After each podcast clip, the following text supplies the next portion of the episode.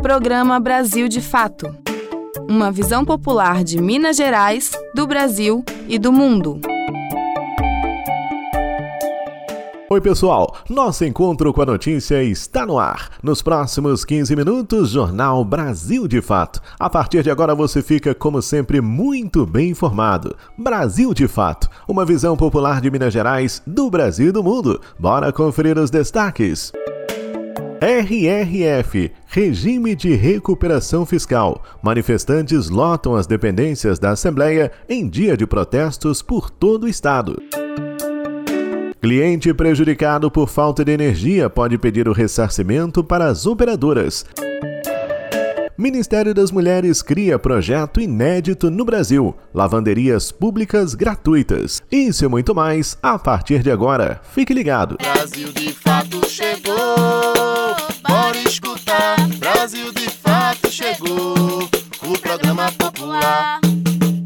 Você está ouvindo Programa Brasil de Fato. E nós começamos novamente falando sobre o RRF, Regime de Recuperação Fiscal, e suas consequências na vida de todo cidadão.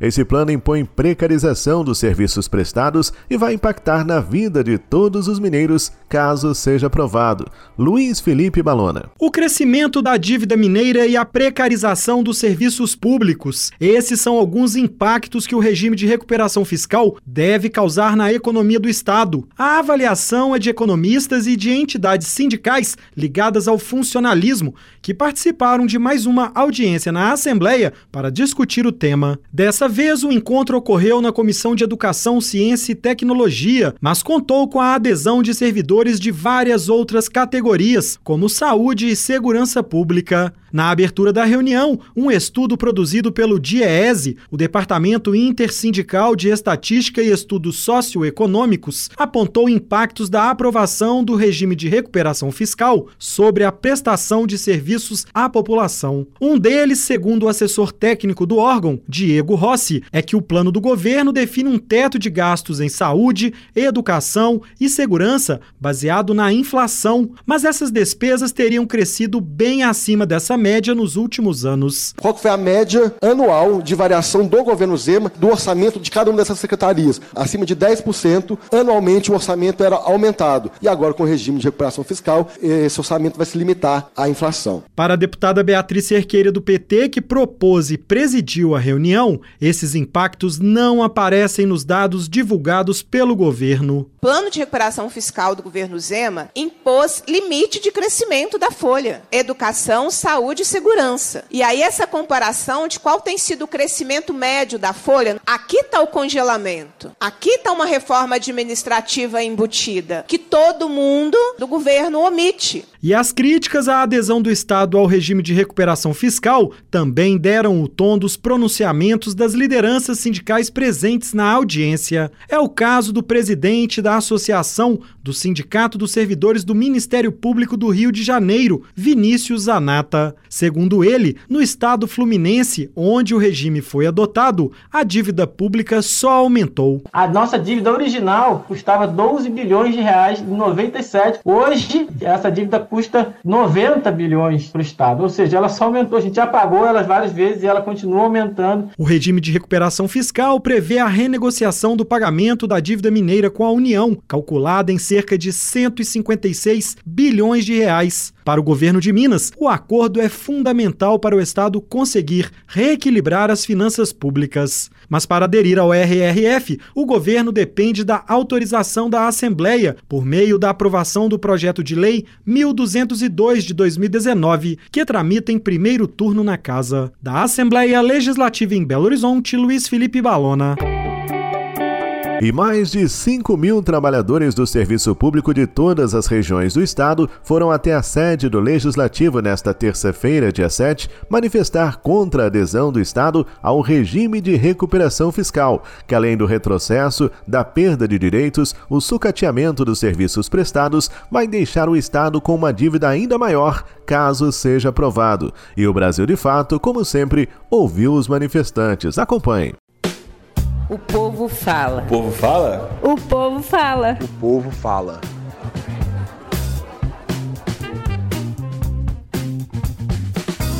estou aqui na capital hoje para tentar pressionar os deputados da Assembleia contra esse absurdo que é o regime de recuperação fiscal, que é um nome bonitinho, né, para dar para o desmonte do Estado, que é uma ideia, uma proposta aí que o Eletrozema, que é o nosso governador Zema, quer nos enfiar a goela abaixo. Vai, com certeza, achatar o salário dos servidores públicos e desvalorizando, né, é, a cada ano todas as categorias né, do serviço público estadual. Se traz prejuízo para o serviço público em geral, com certeza vai prejudicar a maior parte da população de Minas Gerais, que são aquelas pessoas que necessitam dos serviços públicos, seja na área do judiciário, seja na área do legislativo, do executivo, da saúde, da educação. Que é através do nosso trabalho que os direitos do cidadão é respeitado. Eu acho que o Zema está fazendo um Robin Hood ao contrário. Ele está querendo tirar da gente, mas ele não tira do empresário que, é, que ganhou um bilhão e meio de isenção fiscal. Então, assim, para ele poder arrumar as contas do Estado, primeiro ele tinha que arrumar a arrecadação.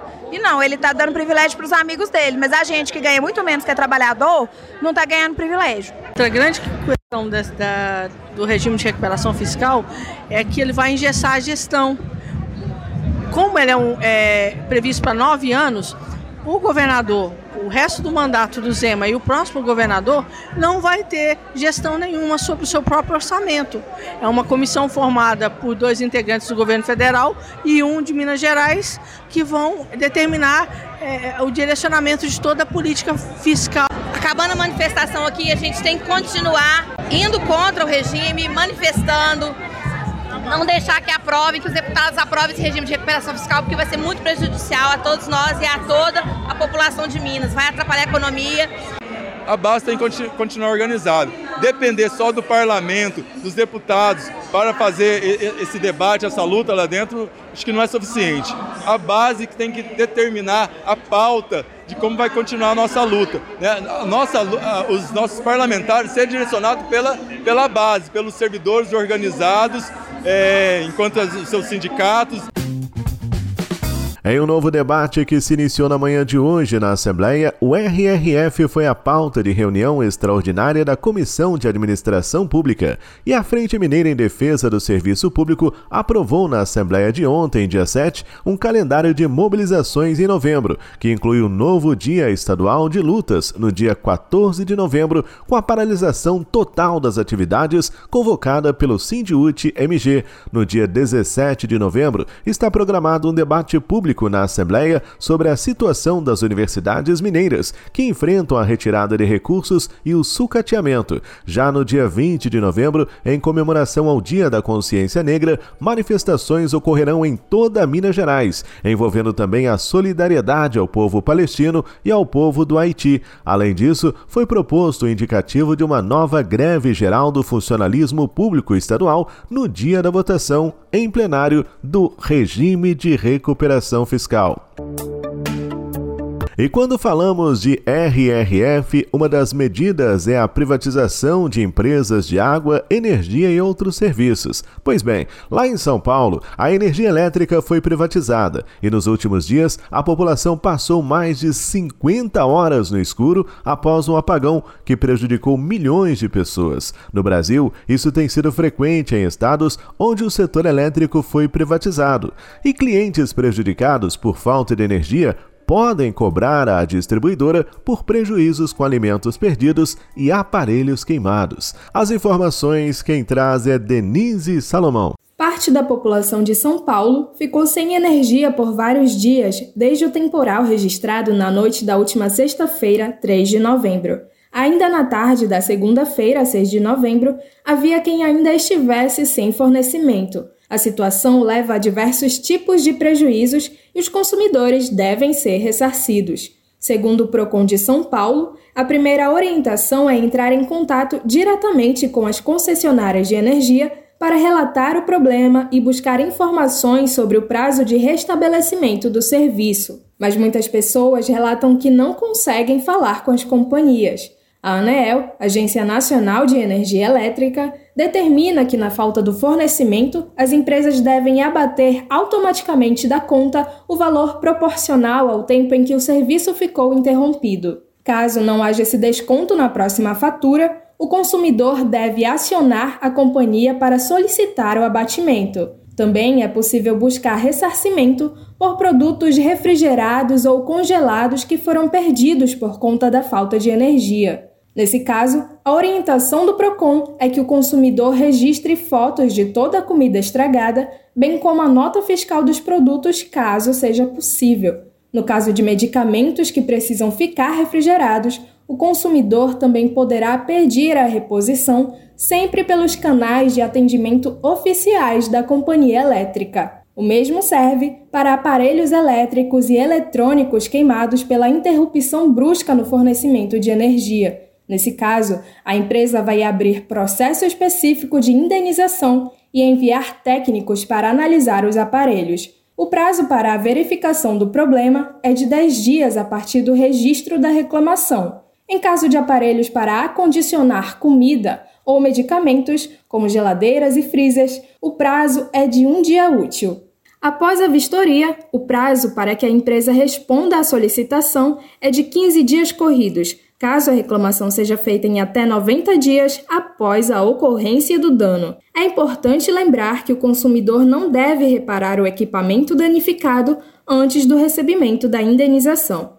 Em todos esses casos, os órgãos de defesa do consumidor, como o próprio PROCON, devem ser acionados se as companhias não fizerem o ressarcimento dos prejuízos comprovados pelos consumidores ou se não for possível registrar o pedido. Em último caso, pode ser necessário acionar a Justiça. Nesse caso, é fundamental procurar orientação com advogados. De Belém para a Rádio Brasil de Fato, com informações da redação. Locução: Denise Salomão. Participe da nossa programação. Mande um WhatsApp pra gente. Anote o número 31 98468 4731. Repetindo, 31 98468 4731. É você no programa Brasil de Fato.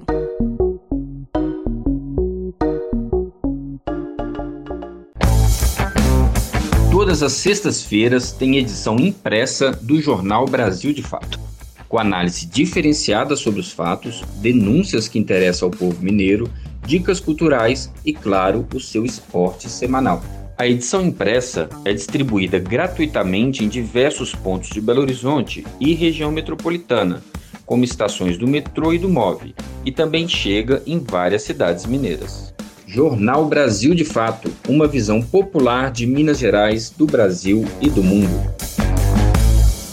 Programa Brasil de Fato e um projeto inédito do Ministério das Mulheres prevê a criação de lavanderias públicas gratuitas. Prefeituras e governos estaduais têm até 14 de novembro para apresentar propostas de lavanderias comunitárias. Voltamos com Denise Salomão. Um projeto inédito do Ministério das Mulheres pretende implantar lavanderias públicas de uso gratuito em diferentes cidades brasileiras, em parcerias com prefeituras, governos estaduais ou representantes de outros entes O edital para a apresentação dos projetos está aberto até o próximo dia 15 de novembro. Além de oferecer espaços para a lavagem gratuita de roupas, o projeto tem foco na divisão sexual do trabalho, oferecendo atividades formativas em temáticas sobre a economia feminista e temas próximos. Os detalhes podem ser conferidos no edital do programa no site do governo federal. A construção ou reforma dos espaços e instalação das máquinas